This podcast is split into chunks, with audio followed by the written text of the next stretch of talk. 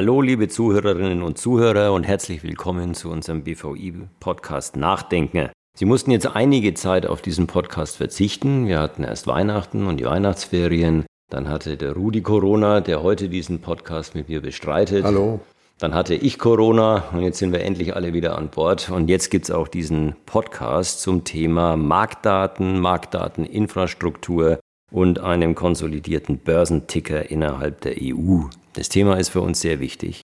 Es ist eines der vier großen Themen, das wir als BVI haben. Und diese vier großen Themen lassen sich natürlich auf viele kleinere noch subsumieren. Aber um die nochmal Ihnen näher zu bringen, was die vier großen Themen sind, die wir als BVI bearbeiten, da ist zum ersten das Thema Altersvorsorge, das jetzt gerade durch die neue Bundesregierung hoffentlich wieder frischen Wind bekommt. Das ist natürlich das Thema Nachhaltigkeit. Es ist zum dritten die EU-Regulierung und ihre Nabelschau, die Frage, ob die EU-Regulierung auf einem globalen Maßstab den Ansprüchen genügt, ob sie insbesondere den Ansprüchen genügt, die äh, europäische Marktteilnehmer wie Banken und Asset Manager, aber auch Versicherer, die in einem globalen Wettbewerb stehen, haben.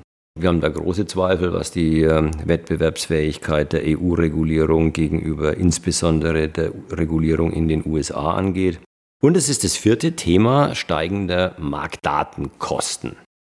Wir stehen als Branche regelmäßig Monopolisten und Oligopolisten gegenüber, egal in welchem Bereich wir schauen. Wir haben zum Beispiel das Thema Börsen mit den Börsenpreisen, über das wir heute sprechen. Wir haben das Thema ESG, da stehen wir einen Anbietern gegenüber wie Sustainalytics, Moody's, ISS und natürlich MSCI, die hier ein Oligopol bilden. Wir haben beim Thema Stammdaten, historische Börsendaten, Refinitiv und Bloomberg, denen wir als Anbieter gegenüberstehen.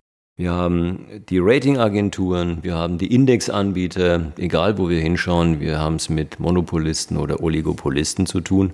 Und wir können nicht einfach nicht diese Dienstleistungen in Anspruch nehmen, denn wir sind gesetzlich verpflichtet, dort einzukaufen. Wir sind gesetzlich verpflichtet, ESG-Daten zu veröffentlichen. Wir sind gesetzlich verpflichtet, Benchmarks zu verwenden. Wir sind gesetzlich verpflichtet, Börsenpreise zu beziehen. Wir sind gesetzlich verpflichtet, Ratings zu beziehen. Also insofern sind wir in einer äußerst misslichen Situation, weil auf unserer Seite ein Kontrahierungszwang besteht und auf der anderen Seite ein Oligopol. Deswegen kommen wir heute eben zu dem Thema Börsenpreise und der Frage, wie weit die EU davon entfernt ist, einen konsolidierten Börsenticker, ein Consolidated Tape einzuführen.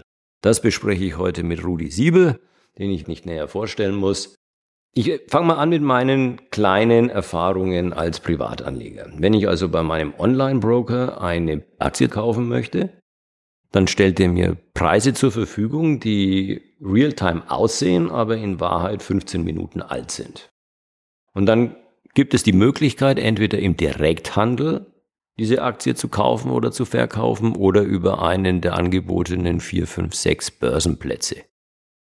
Es gibt aber 40, 50 Börsenplätze in der EU. Jetzt frage ich dich, Rudi, warum kriege ich nur 4, 5, 6 angeboten und wie ist das vereinbar mit dem Gebot der besten Ausführung, also Best Execution? Eigentlich müsste ich als Anleger doch Best Execution machen können. Also der Grund ist natürlich, dass auch die Banken oder Online-Broker ihre Kosten minimieren wollen. Sowohl die Handelskosten durch Anbindung an eine Vielzahl von Handelsplätzen als auch die direkten Marktdatenkosten. Grundsätzlich legt jede Bank und jeder Online-Broker seine Best Execution Ausführungspolitik selbst fest und hat sich deshalb hier eben in Deutschland insbesondere auf die hier gängigen zugänglichen Märkte für Kleinanleger beschränkt.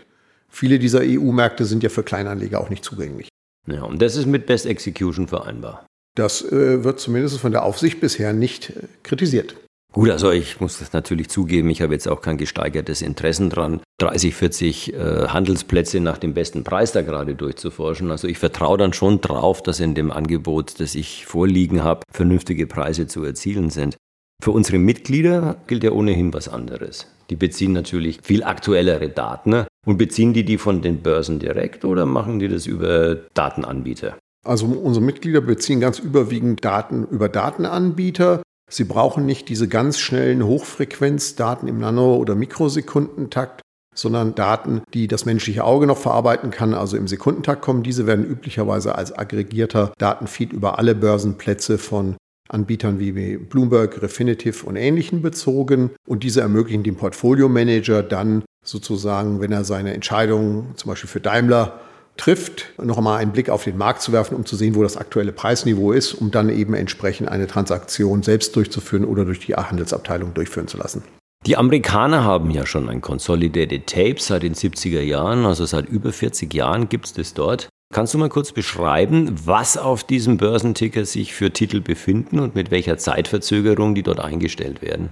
Also es werden alle, alle in Amerika alle an den amerikanischen Börsen und ähnlichen Handelsplätzen gehandelten Aktien eingestellt.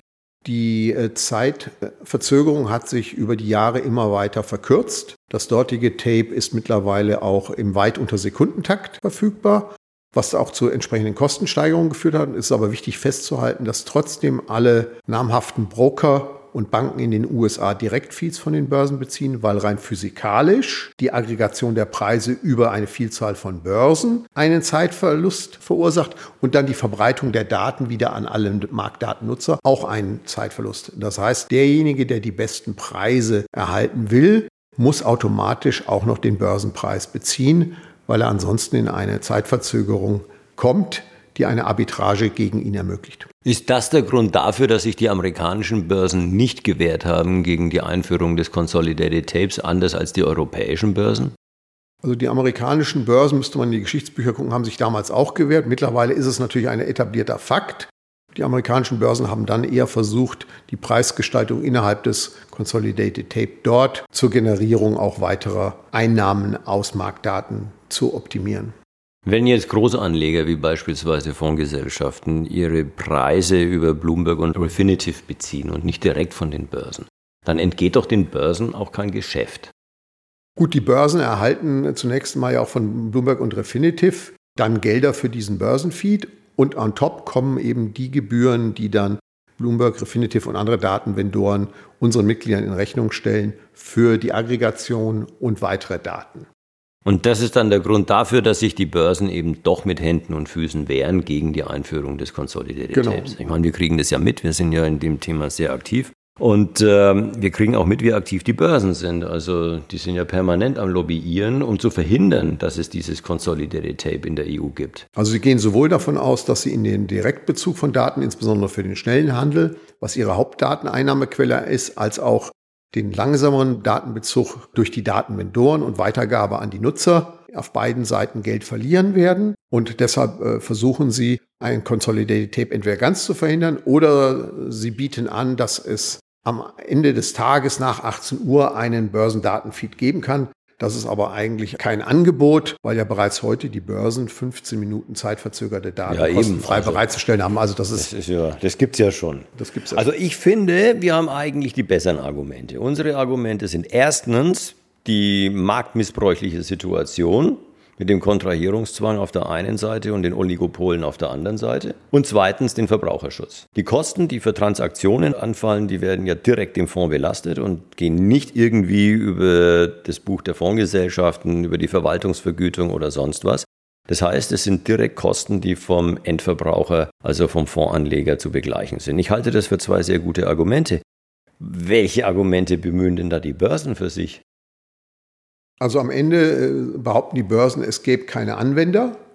Und wenn man näher hinschaut, ist es letztendlich die Angst vor Umsatz- und Gewinnverlusten. Was die Börsen nicht sehen, ist, dass das Consolidated Tape, gerade wenn es dann auch für kleinere, mittlere Asset Manager, für Finanzberater und interessierte Privatanleger zugänglich ist, ja eher zu einer Verbreitung des Handels führen wird. Wir Aha. gehen davon aus, Eben. dass du und ich dann auch an der Börse Bratislava vielleicht mal etwas kaufen oder an der Börse Warschau und nicht nur an den heimischen Börsen, wenn wir das mal sehen würden. Aber dieses Argument, dass der gesamte Kapitalmarkt in der EU, damit die Kapitalmarktunion irgendwie einmal visibel wird für jedermann, das lassen die Börsen eigentlich nicht gelten und ignorieren es. Es wäre auch für die Kapitalmarktunion gut. Es ist ein paneuropäisches Instrument, das die, äh, den europäischen Kapitalmarkt, besser gesagt im Moment die europäischen Kapitalmärkte weiter zusammenbringen und konsolidieren würde. Genau, wir würden, wir würden den, den gesamten europäischen Aktienmarkt, den man heute nicht sieht, auf einmal sehen Und wenn zum Beispiel der Consolidated Tape-Anbieter auch noch einen europäischen Aktienindex anbieten würde, dann könnte man sogar abends in der Tagesschau anstatt im DAX sehen. Genau, also wer für die Kapitalmarktunion in der EU ist, der sollte nicht gegen das Consolidated Tape sein. Exakt. Etwas widersprüchlich, aber die Börsen haben es ja geschickt geschafft, sich als nationale Kronjuwelen bei der Politik zu positionieren. Und deswegen ist dieser Kampf noch lange nicht gewonnen. Wie geht es denn da jetzt gerade weiter? Wo stehen wir denn da in der politischen Diskussion? Also die Kommission hat, EU-Kommission hat ihre Vorschläge vorgelegt. Diese müssen jetzt von den Mitgliedstaaten im Ministerrat und vom Europäischen Parlament diskutiert und bewertet werden. Diese Bewertung sollte bis Mitte des Jahres abgeschlossen sein. Danach wird sich ein Dialog mit der Kommission anschließen, sodass die Hoffnung besteht, dass man bereits zum Ende des Jahres ein verabschiedetes Gesetz in Form einer Änderung der MIF-Verordnung hätte.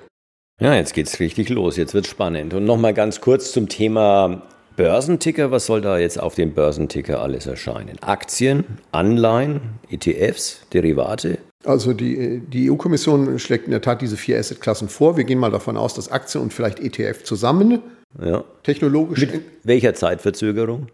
Wir sind für eine Sekunde, weil das ausreichend ist, um sowohl für den Privatanleger als auch für den Berater, als auch für den Fondsmanager die Daten in einer verarbeitbaren Form bereitzustellen.